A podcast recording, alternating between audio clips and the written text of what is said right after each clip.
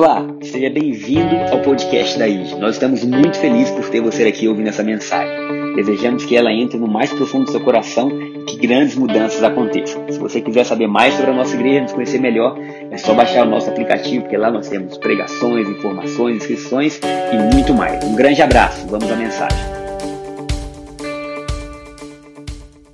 Eu tive pensando sobre o que falar hoje, sobre o que trazer, né?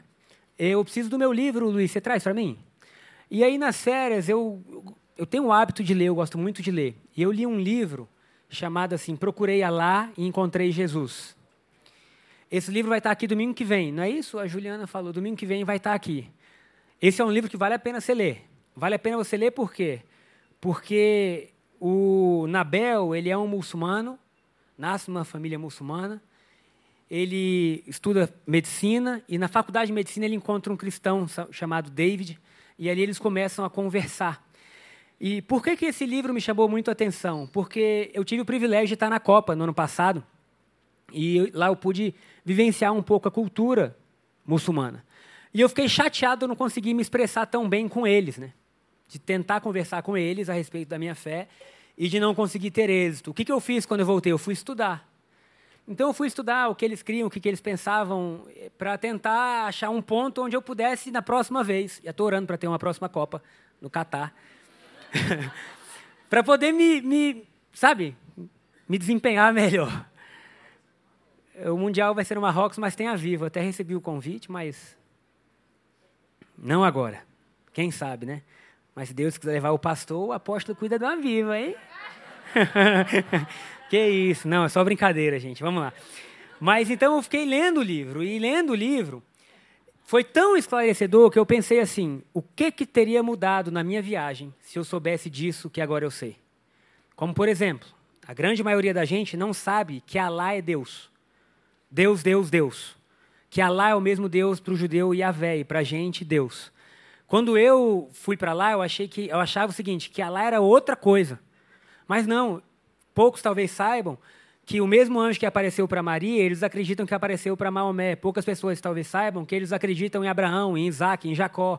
Poucas pessoas talvez saibam que eles acreditam em Davi, em Salomão e até em Jesus, mas não Jesus como Deus. E esse vem o principal ponto de diferença. Quando eu soube disso, eu falei, rapaz, estava mais fácil do que eu imaginava. Estava mais fácil do que eu imaginava, porque se eu falasse de Davi, eles iam saber quem era Davi. Eu achei que eles não. Você entende o que eu estou falando? E eu fiquei pensando, sabe, como teria sido diferente se eu soubesse o que eu sei? E tem uma, uma pergunta que eu quero fazer para vocês hoje, que é o tema da nossa pregação, que é: Você acredita? Você acredita? Porque tem coisas que, se você passar a acreditar hoje, vai mudar a sua viagem nessa terra. Vai mudar a sua vida nessa terra. Coisas que, se você aprender, vai mudar completamente a forma que você vive, como você age, como você responde. Então a Bíblia fala que o justo, Paulo está escrevendo e ele fala assim: o justo vive pela fé. O autor de Hebreus ainda coloca assim que o justo ele caminha pela fé e caso ele retroceda, não existe prazer nisso. Então fé é o chamado de Deus para a gente caminhar dentro do Evangelho. O que é o chamado de Deus? Fé. Por fé, nós passamos a acreditar que Deus tem algo para fazer conosco. E a partir do momento que a gente acredita em algo, a nossa vida passa a ser totalmente transformada por aquilo que a gente acredita. Quando o ser humano crê em algo, essa fé tem poder para transformar aquilo que vai acontecer. Então, é, eu estava ouvindo a mensagem nessa semana, a mensagem que foi pregada no dia 31 de dezembro. Alguém teve aqui na virada de ano? E o tema da mensagem, vamos ver se alguém lembra qual era. Por que não eu? E aí eu fui ouvir de novo para lembrar o Gabriel, por que não eu, no ano de 2023? E tinham várias declarações. Mas teve uma que me chamou a atenção, que é quando Jesus cura o paralítico que desceu pelo teto, né? os, seus, os seus amigos o colocaram aos pés de Jesus. As pessoas que viram aquilo falaram assim: Nós nunca vimos nada igual. E aquele versículo que diz assim: Olha, nunca se viu nada igual é o que eu quero continuar declarando hoje para a gente. O nosso ano de 2023 vai ser tido como o ano que a gente vai poder dizer: Eu nunca vi nada igual. Nunca vi nada igual. Agora, como que isso vai acontecer? Isso vai acontecer por aquilo que a gente acredita. Então, aquilo que a gente acredita é poderoso para determinar o que vai ou não acontecer na nossa vida. Um exemplo. Tem gente que acredita que tudo na vida dela vai dar errado. E dá errado. Se você é próximo a uma pessoa que acha que tudo na vida dela vai dar errado, não viaje com ela. Porque vai chover a viagem toda. O avião vai atrasar, vai ter um milhão de escalas, vai, sabe? E quando tudo der errado, ela vai dizer assim: não falei? Mas também há um outro oposto disso. Porque tem gente, queridos, que acredita que vai dar tudo certo. E o negócio vai de um lado, vai do outro, quando você vê, deu tudo certo. Então, Napoleon Hill, que é um dos grandes pensadores aí do século, talvez, não que ele esteja vivo, mas os seus livros têm norteado muita gente, ele colocava que Ford dizia isso: se você pensa que você consegue ou que você não consegue, você está certo. Agora, quando a gente fala do Evangelho, como que isso acontece? Porque todo mundo já ouviu falar que Deus te ama. Alguém aqui nunca ouviu falar que Deus ama você? Acho que a maioria já ouviu falar que Deus te ama. Se não ouviu, já leu. Jesus te ama em algum lugar. Mas eu fiquei pensando sobre isso, e é essa, esse é o ponto central da nossa pregação. Porque é você acredita que Deus te ama tanto assim? Será que a gente acredita que Deus verdadeiramente nos ama? Não estou perguntando se você sabe, estou perguntando se você de fato acredita. Porque a pessoa que acredita que Deus verdadeiramente a ama, ela vive totalmente diferente. Por quê? Porque ela acredita que Deus a ama. Agora, nós, todos nós, quando nascemos, fomos é, acostumados a um tipo de amor condicional. Condicional. Quando nós passamos a entender as coisas de Deus, a gente tem que sair da caixinha do que a gente aprendeu e ir para outro lugar. É por isso que quando Paulo escreve para Timóteo, seu filho amado na fé, ele fala assim: Timóteo, medita nessas palavras pensa sobre elas, se debruça sobre elas, sabe? Estuda o que eu estou te dizendo. Porque se você fizer isso, você vai salvar tanto a si mesmo, como a todo mundo que te ouve. Então há coisas no Evangelho que a gente não precisa só ouvir, a gente tem que pensar. Se Deus me ama, se de fato Ele me ama, e se Deus me ama com um amor que é incondicional, o que, que pode acontecer na minha vida? Se Deus me ama tanto assim, e se isso é verdade, como é que a minha vida vai ser desenhada daqui para frente? Então vamos voltar. Quando a gente é criança, a gente aprende a agradar os nossos pais. É ou não é? A maioria. Olha, as meninas são. Quantos anos você tem? Treze? Dez. Dez anos. O que, que você faz para agradar seu pai ou sua mãe? O que ele manda. Parabéns. Sabedoria. Sabedoria. Agora, por que, que ela faz isso? Se eu quiser agradar o meu pai, eu tenho que fazer o que ele ama ou fazer boas ações. Porque ela sabe que se ela fazer, se ela fizer, perdão, boas ações, há uma recompensa. Não é isso? Se eu tirasse boas notas, a mesada subia. Ô, oh, glória! Né? Se você. E a gente começa a aprender o quê? Que se eu faço algo, então aquela pessoa que me ama, de fato, o amor dela pode crescer. Quem é casado? Amém. Senhor os abençoe guarde. Mas você sabe que quando você casa, o amor da pessoa que você está junto, ele oscila. A pessoa que está casada com você pode te amar mais? O Tiago está dizendo, não, pode. A Renata tá, pode. Vocês têm que entrar em... Vamos botar, se eu faço tudo bem para a Shayla, ela não me ama mais? Ama, ela é assim, ama. Mas se por acaso eu não faço tudo bem, tem uma frase que ela fala, sabe qual é? não estou te amando tanto assim hoje. Ela está dizendo, é verdade. Né? Calma, calma. Só estou mostrando que, que nesse mundo, o normal é a gente lidar com pessoas que nos amam e nos amam muito, mas que esse amor, ele oscila. E aí, quando a gente chega diante de Deus e alguém diz assim: Deus te ama muito. Aí você fala: que bom. Mas o seu padrão, a sua operação, o seu sistema que está rodando é sempre assim: Deus me ama muito se. se eu for domingo de manhã na igreja, se eu dizimar, se eu cumprir uma série de coisas. E aí a gente começa a impedir o amor de Deus na nossa vida, porque na fé não tem si. A fé é. E aí Deus fala para você assim: Eu te amo a tal ponto que eu enviei meu único filho para morrer na cruz no seu lugar. Sabe, nunca teve si. Era assim, é. E por que que é? Porque Deus não tem amor. Deus é amor. De forma que toda vez que Deus se manifesta na nossa vida, a gente tem uma manifestação clara do que é esse amor. Por que, que eu trouxe o livro? Porque o livro me chama a atenção de um muçulmano que nasce numa família muçulmana. E ele vai contando as histórias dele. Nesse livro, queridos, eu dei glória a Deus, eu me emocionei no final. E ele fala o que ele passou por um dia ter entendido esse amor. Porque na religião que ele seguia, dizia o seguinte: se você crê que Jesus é Deus, olha, Deus é um só. Deus não é trindade. Para eles, Deus é um só. Jesus é um profeta. Se você considerar Jesus como Deus, a punição é o fogo eterno. A punição também é você ser abandonado pela sociedade, pela sua família. Sabe, existiam algumas coisas que ele falou assim, cara, se eu crer nisso, não é que eu vou estar agora dizendo, gente, converti, virei crente. Sabe? Não, era assim, minha vida mudou. E ele fala, o que deu força para ele, para ele entender isso, era pensar, bom, se Deus é majestoso, se Deus controla todas as coisas, queridos, quando eu estava lá, eu postei que uma das coisas que me deixava assim meio irritado era que 5 horas da manhã, o hotel que eu estava era do lado de uma mesquita. E aí, 5 horas da manhã, o Gaspar rindo, eu ouvi a risada dele, né? Como é que era, Gaspar, que o negócio fazia? É. Eu falei, gente do céu. Todo dia, 5 horas da manhã, parecia que o alto-falante estava no meu quarto, né? E aí, eu, sem saber o que era aquilo, eu dizia assim: eu guarda minha mente, meu coração, não sei o que está dizendo, não, mas eu sou teu.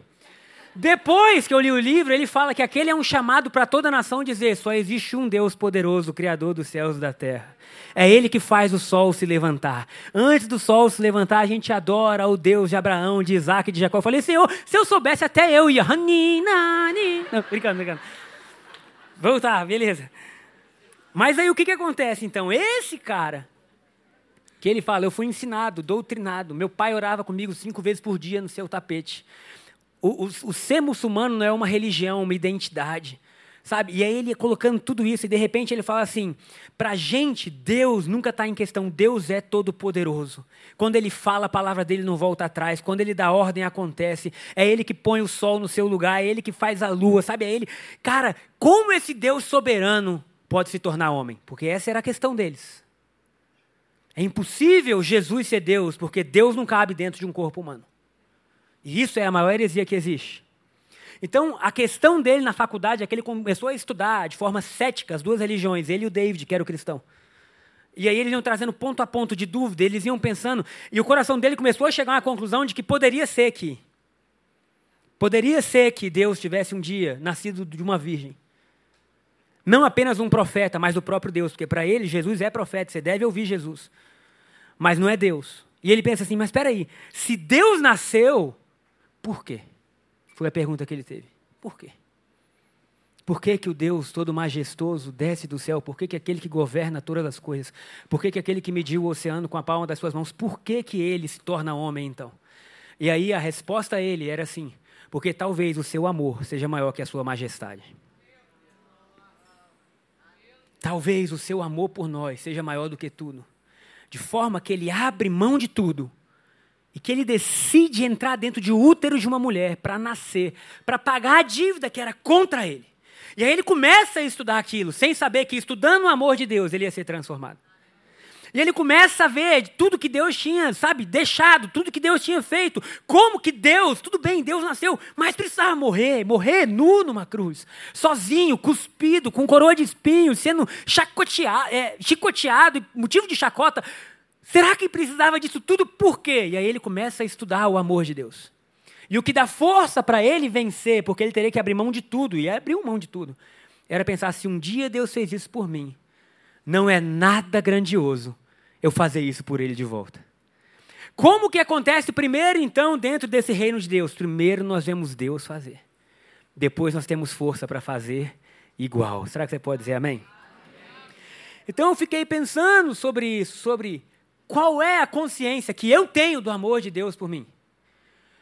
Será que eu não estou misturando o amor que Deus tem por mim por outro tipo de amor que eu conheci aqui embaixo? Porque Deus falou que o amor dele é incondicional. E incondicional significa, no pior dia da minha vida, o amor dele está fluindo. No melhor dia da minha vida, o amor dele está fluindo. E aí eu comecei a pensar que a minha mente poderia ser o maior empecilho para eu viver ou não as bênçãos de Deus. Porque se Deus quer, o que, que pode estar impedindo? A Bíblia diz: quem tentará contra o braço forte do Senhor? Quem impedirá o seu agir? Se a palavra de vitória já foi liberada a nós. Mas Deus, para fazer a nossa vida, Ele precisa da nossa concordância. Porque Ele respeita muitas vezes o nosso livre-arbítrio. Eu já orei algumas vezes: Deus, tira o meu livre-arbítrio, mas Ele não tirou. Falei, Deus, escreve em mim a sua história. Como então que a gente pode vivenciar isso? Quantos aqui são amados por Deus? Diz amém. amém. Quantos têm certeza? Cara, eu tenho certeza absoluta que Deus me ama muito. Levanta a mão. Beleza. Agora eu vou fazer uma outra pergunta.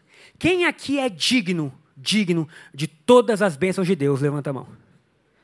Eita, olha a mente de vocês brigando aí, ó. Levanta ou não levanta? Olha a mente, né? Quem acha que é? Levanta a mão.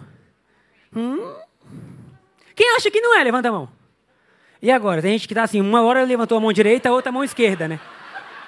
Sabe o que, que é isso? É a sua mente humana brigando com o que você sabe que é verdade. É a sua mente.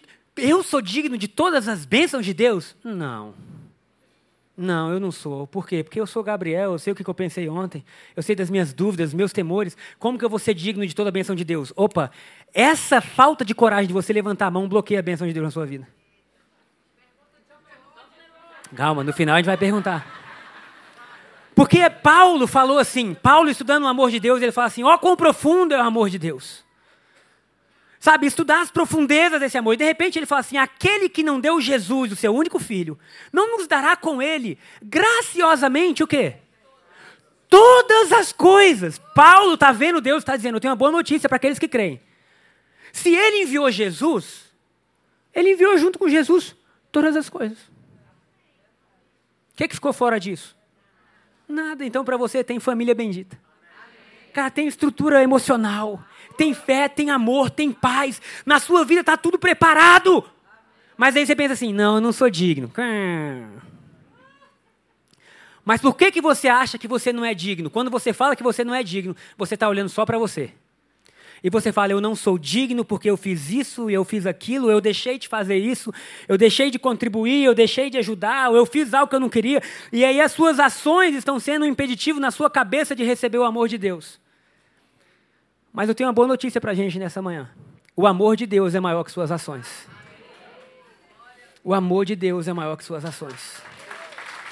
Porque se é um amor, queridos, se é um amor incondicional, é que não pode botar condição. Se não pode botar condição, é que independentemente da sua ação, o amor está fluindo. Qual é então o nosso desafio? Mesmo às vezes, ainda não sendo aquilo que deveríamos ser, crer que o amor dele continua fluindo, mesmo quando a gente ainda não merece. Você acredita?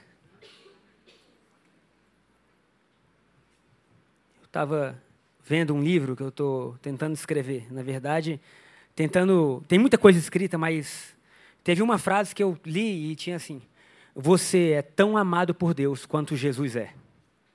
Você acredita? Mas pensa nisso. Você é tão amado por Deus quanto Jesus é. A gente aprendeu a dizer amém. Mas você já pensou nisso? Eu passei o dia ontem pensando sobre isso. Como seria a vida do Gabriel se ele de fato tivesse a firme convicção de que Deus ama tanto a ele quanto ama Jesus. Será que eu estaria preocupado com os meus filhos? Será que eu estaria preocupado com a minha conta bancária? Irmãos, tem ideia que um dia Pedro chega para Jesus: Jesus, é o seguinte, estão pedindo imposto.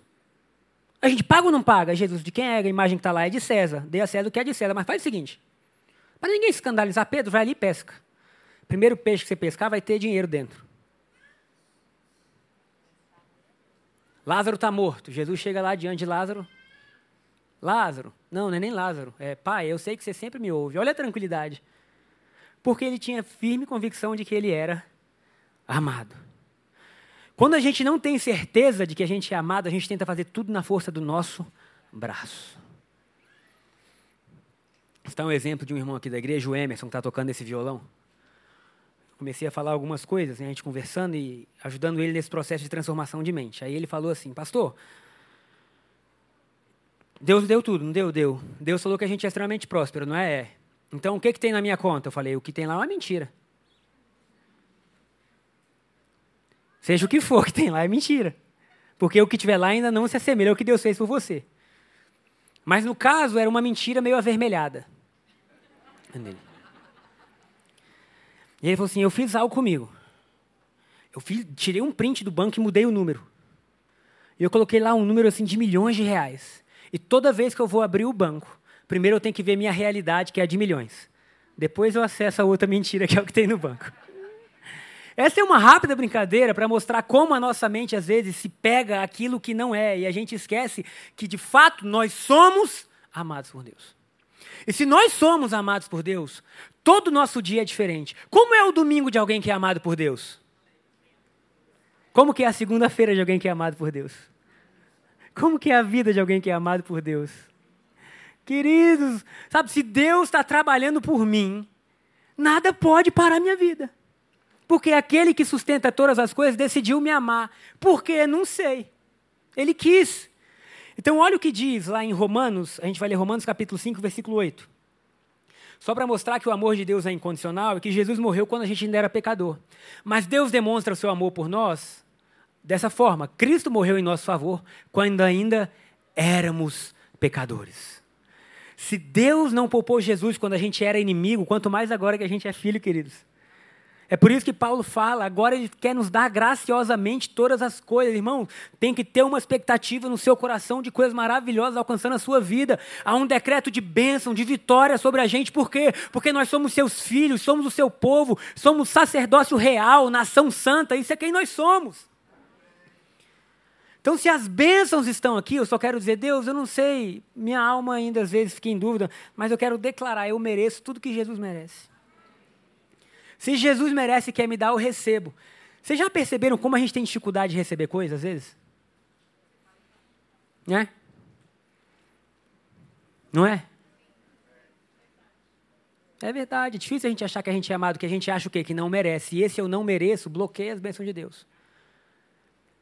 Difícil, né? É fácil falar assim, não mereço. E falar que merece. Quem aqui merece a bênção de Deus? Ixi, a cabeça de novo bugando, né? Aí, eu mereço, mereço, não mereço. Glória a Deus, porque por Cristo Jesus eu mereço. Quando você entende que a bênção de Deus é um direito seu, você nunca vai olhar para você, você sempre vai olhar para Jesus. Quem aqui merece ou não a bênção de Deus? Eu mereço. Por quê? Glória a Deus por Cristo Jesus. O que eu merecia era a cruz, mas Ele mudou isso. Ele mudou a minha história. Então, quando a gente era pecador, Jesus morreu por nós ainda. Oh, aleluia. Agora, da mesma forma que Deus ama Jesus, ele nos ama. João capítulo 17, versículo 23. Diz assim: João 17, 23. Eu neles e tu em mim, que eles sejam levados à plena unidade, para que o mundo saiba que tu me enviaste e os amaste como igualmente me amaste. Bom, porque se fosse eu falando que Deus chama como Jesus, eu fiquei pensando, será que é heresia isso? Mas eu falei, não sou eu que estou falando, é o próprio Jesus que está orando na sua oração sacerdotal, dizendo que eles entendam que você me enviou, que eles entendam que você ama tanto eles quanto me ama. Irmão, o que, que pode parar a vida de uma pessoa que entende que ela é amada por Deus de forma radical?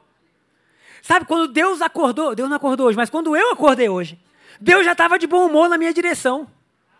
Dizendo, Gabriel, o dia hoje vai ser maravilhoso. Né? Eu cheguei ali atrás para pregar e o Gaspar me abraçou. Olha, eu declaro que lá não vai ser o Gabriel, aí eles estão alguns apelidos que eu tenho. Lá vai ser o Espírito Santo falando que o Espírito Santo te ama muito, ele quer te abençoar. Queridos, eu só abri minha vida e falei: pode, pode orar, Gaspar. Porque eu creio que Deus está trabalhando por nós. Eu creio que se Deus nos ama e Deus nos ama, a gente precisa entender o que, que mudou na nossa vida por causa disso. Quem ama, presenteia. Quem ama, cuida. Quem ama, guarda. Irmãos, já pararam para pensar que Deus está fazendo tudo isso agora, Gabriel? Tudo isso agora na sua vida. Sabe, já parou para pensar que Deus está querendo que você dê mais certo do que você mesmo? que Deus te ama mais do que você mesmo se ama. Quem lembra do Todd White, né? Estava drogado, falou, cara, eu vou me matar. Tinha destruído a família, tinha destruído a, a vida da filha. Ele fala assim, cara, eu não quero mais minha vida, eu não sirvo para nada. Eu, eu desapontei minha família, desapontei minha esposa. Eu sou só um drogado, um viciado. E aí ele pega o telefone e fala assim, a última coisa que eu vou fazer é ligar para alguém só para avisar que eu vou me matar. Pegou o telefone, discou um número qualquer, cai na igreja. Pastor atende, alô? Alô, estou ligando só para dizer que eu vou me matar. Mas por que, você vai me matar? Porque minha vida não vale a pena. Você não gosta de você? Não. Você não se ama? Não. Por que, que você não se entrega para alguém que te ama, então? Aí ele, ninguém me ama. Aí o pastor, ah, sim. Tem alguém que te ama. Começou a falar de Jesus. O Todd White ainda, anos atrás, disse assim, então, se de fato ele me ama, ele é digno de receber, então. E aí se entrega para Jesus. E a partir de lá, sua vida é totalmente transformada. Ele se torna um dos maiores evangelistas hoje. Uma pessoa que era drogada, que ia se matar. Deus faz a ligação cair na igreja e o pastor dizer para ele que tinha alguém que amava mais ele do que ele mesmo. Irmãos, Deus te ama mais do que você se ama. Se você tivesse algo muito valoroso para você, né? Vamos botar que você tivesse algo que você realmente se importava e você tivesse que dar isso para alguém, para quem você daria isso? Se fosse algo que a pessoa tivesse que cuidar, provavelmente você daria para alguém que amasse aquilo ali. Vou citar um exemplo. Vamos botar que você ama cachorro. Você tem um cachorro. Não, vamos botar gato, porque eu não gosto tanto de gato. Porque eu acho gato incógnito. Eu nunca sei se ele vai me atacar ou se ele gosta de mim. Eu não consigo entender as emoções, né? O cachorro é mais fácil. Balanço rápido, você, opa, esse aqui tá bom, né? Mas o gato é sempre assim, cara, se você tivesse um gato e amasse muito, você não podia me dar. Por que, que você não podia me dar? Porque eu não tenho o amor necessário para cuidar daquilo. Se você tivesse um gato que é muito valioso para você, você tinha que passar para alguém que amasse muito a gato. É ou não é? Então, quando Deus fala que Ele nos ama tanto, na mesma maneira que Jesus, Ele está dizendo assim: eu estou capacitado para cuidar de tudo da sua vida. tudo que você precisar, passa para mim, porque eu amo mais isso do que você ama. Isso quer dizer que quando eu vou orar pelos meus filhos, que eu amo muito, ao invés de orar para só pedir, Deus, guarda eles, eu falo, Deus, você ama mais eles do que eu amo. Eu entrego ele em tuas mãos. Eu entrego o futuro, a adolescência, a juventude. Pai, eu estou fazendo o meu melhor, mas eu sei que você ama mais eles do que eu amo, então você é digno de cuidar disso. Você acredita? É a pergunta que Deus te ama tanto assim? Será que você pode acreditar que hoje, nessa manhã, Deus está muito interessado em fazer a sua vida ser transformada? Será que você crê? Porque é uma questão de fé, dizer, Deus, eu creio, eu creio. E a pergunta que eu coloquei aqui era assim: sério, eu? Deus me ama assim? Porque quando Deus fala do amor que ele tem por Jesus, quando Jesus é batizado, ele fala assim: Esse é meu filho amado em quem eu tenho prazer. Puxa, mas Jesus nasceu do Espírito Santo, não é? Jesus era Deus, Jesus nasce da Virgem Maria. Sabe, eu nasci do André, da Sheila, pessoas comuns, cariocas, de famílias diferentes. Meu pai com uma família mais estabilizada, minha mãe com uma família destruída. Que se você olhasse, ninguém diria assim: ah, vai nascer daí uma criança que Deus vai amar. A história da minha mãe foi uma história dificílima, onde ela teve que se agarrar aos princípios bíblicos para fazer com que o que ela viveu não se repetisse na sua família. Eu lendo um livro anos atrás, é, Princípios Bíblicos, era um encontro, ela ministrou a última, a última palestra. E aí no final do livro ela colocou assim: Eu decidi viver por princípios bíblicos. E esses princípios, esse Deus salvou a mim, ao meu casamento e a minha família.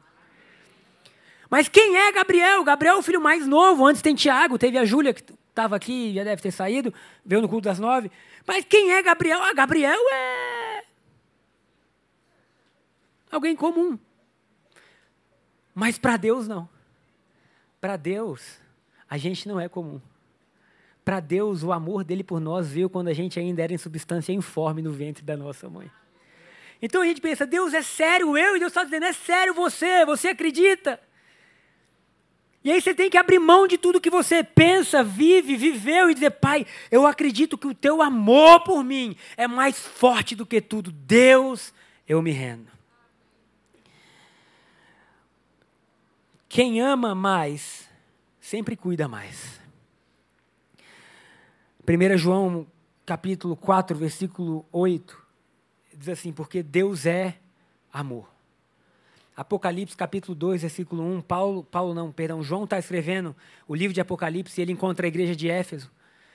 Olha o que ele fala para o anjo da igreja de Éfeso e para aquela igreja. Essas são as palavras daquele que tem as sete estrelas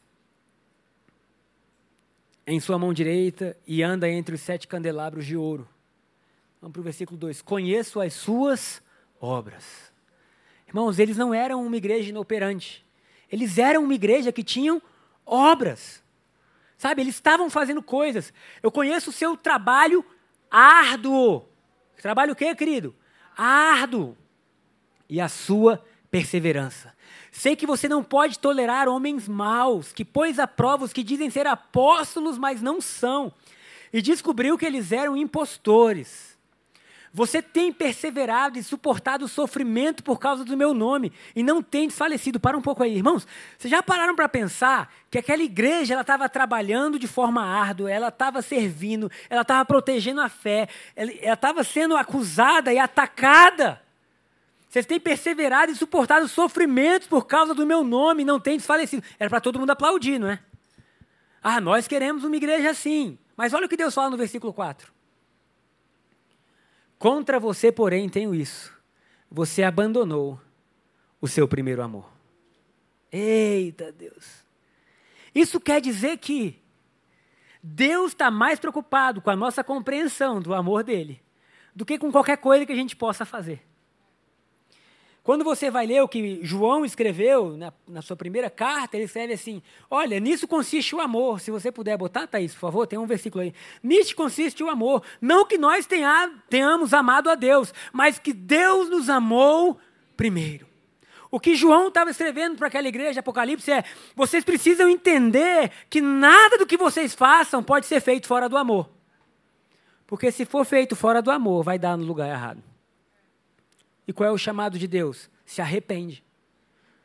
Se você for ler o versículo o versículo 5, se eu não me engano, de Apocalipse, não precisa. Mas ele fala assim: arrepende-te, volta onde você caiu. Qual é o chamado para a gente nesse início de ano, mês de janeiro? Arrepende-te, volta onde você caiu. Volta ao lugar onde você deixou de depender de Deus. Volta ao lugar onde você deixou de olhar Deus. Volta ao lugar onde você deixou de ver o amor de Deus por você. Todas as vezes que o amor de Deus não está fluindo na nossa vida, no sentido da nossa compreensão, tá? Porque ele está sempre fluindo, mas às vezes a gente bloqueia. Deu para entender? Todas as vezes que isso acontece, a gente fica ansioso. A gente se preocupa. A gente começa a ter um monte de problema. A gente, meu Deus, mas quando você volta a esse lugar, é como se tudo clareasse no seu coração. E Deus está perguntando para a gente nessa manhã: será que você realmente acredita que você é tão amado assim? Se sim, se você acredita, o que, que isso muda na sua vida?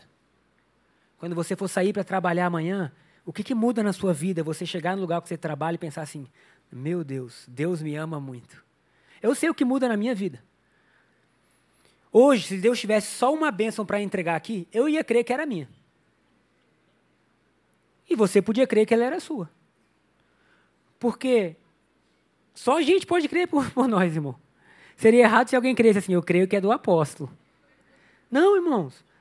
Sabe, é fé, você diz, cara, eu creio que Deus me ama, Ele me ama muito que Ele pode me dar. Como também Ele pode não me dar agora. Sabe, você entra dentro de uma atmosfera onde você sabe que Deus está cuidando de você nos mínimos detalhes. Quanto ao tempo, quanto à direção, quanto à vida, Deus está cuidando de você nos mínimos detalhes. Você já parou para pensar que Deus pode nos amar mais do que a gente pensa? Quão profundamente conseguimos acreditar nessa verdade? Quando eu acordar, quando eu for dormir hoje ou quando eu acordar amanhã, eu creio que no lugar que eu estou, a bênção de Deus está. Por quê? Porque Deus me ama. Quando eu olho minha família, eu penso, a bênção de Deus está aqui. Não porque eu sou bom, não, porque Deus me ama. Quando eu penso na igreja, querido, vocês viram o que aconteceu aqui? Que coisa linda que a gente ganhou, paisagismo. Cadê Marina e André? Estão por aí em algum lugar? Levanta, levanta aí, vai ter que ficar em pé, por favor. Gente, se Deus, obrigado. Eles têm a empresa, ajudaram com tudo. Quantos anos tem aquela oliveira ali? 200 anos, queridos. Aquela árvore dele tem 200 anos. Se Deus cuida de uma árvore por 200 anos, e ela sai de um lugar, vem para outro, já está nascendo a solinha, se você passar ali depois, você já imaginou tantos dias que essa árvore suportou? Se Deus está cuidando daquilo, Jesus fala assim: quanto mais de vocês, homens de pequena fé. Ele sabe todos os fios de cabelo que tem na cabeça de vocês. Meu Jesus amado, será que a gente acredita nisso? Será que a gente acredita que Deus está a nosso favor, trabalhando para a gente, sabe, nos amando, nos guardando? Eu prefiro viver assim. Eu já falei algumas vezes, né? Que eu prefiro chegar no céu, me encontrar com Jesus e ele dizer assim: rapaz, você creu demais, hein? Você creu demais, hein? Aí eu, Jesus, perdão, eu achei que eu sou otimista. Do que chegar lá e ele falar assim, filho, estava tudo pago. Eu conquistei para vocês vida e vida em abundância, que é o que a Bíblia diz. Por que, que você não creu? Ah, porque eu tive medo, eu achei que eu não era assim. Então, meu irmão, hoje, quando você sair daqui, se arrepende, fala, Deus, muda minha mente, muda minha forma de pensar. Senhor, eu declaro sobre a minha vida, sobre a minha casa o que o Senhor tem. Sabe, eu não vou tão longe quanto eu posso, eu vou tão longe quanto o Senhor me leva. Sabe, eu não recebo aquilo que eu posso produzir. A tua palavra fala que eu entraria no trabalho de outras pessoas. Isso quer dizer que talvez tenham pessoas que não sejam nem mais vivas, mas que produziram algo que vai chegar para você. É o que a Bíblia diz. O que é a terra prometida? Jesus falou assim: vocês vão manar numa terra, vocês vão morar numa terra que mana leite e mel. Essa era a promessa, que as frutas são tão grandes que dois homens vão ter que carregar as frutas. Eles vão morar em casas que vocês não construíram. Queridos, eram casas muito grandes. Por que, que eu falo isso? Porque os habitantes eram gigantes. Já pensou morar numa casa de gigante? É. A terra era tomada por gigantes. Você já imaginou? Devia ter casa grande. E eles chegaram lá, essa era a terra que naquela época eles tinham. Mas o autor de Hebreus fala assim: que a nossa terra prometida não é um pedaço geográfico, não é um homem chamado Jesus. Quando a gente encontra esse homem, então a gente encontra leite e mel. Quando a gente encontra esse homem, a gente encontra casas preparadas. Quando a gente encontra esse homem, a gente encontra pertencimento. E aí, de repente, você fala: Deus, você me ama tanto assim? Ah, Deus, eu te amo de volta. E aí tem gente que fica com medo, né? Ah, não, porque se pregar que Deus ama tanto assim, e pregar que Deus ama a pessoa fazendo certo ou errado, as pessoas vão querer fazer o que é errado. Não vão, não, porque ninguém é bobo. Quem quer fazer o que é errado faz sabendo que Deus ama ou que Deus não ama, é ou não é? Mas tem um povo que deseja saber que é amado por Deus. E quando descobre isso, fala: Senhor, agora nós vamos te amar muito mais de volta. Minha oração, para a gente finalizar, é que nesse ano a gente possa diariamente experimentar Deus, nós estamos experimentando que o Senhor nos ama. Se formos para os Estados Unidos, abrir salão de beleza lá, estamos experimentando que Deus chama.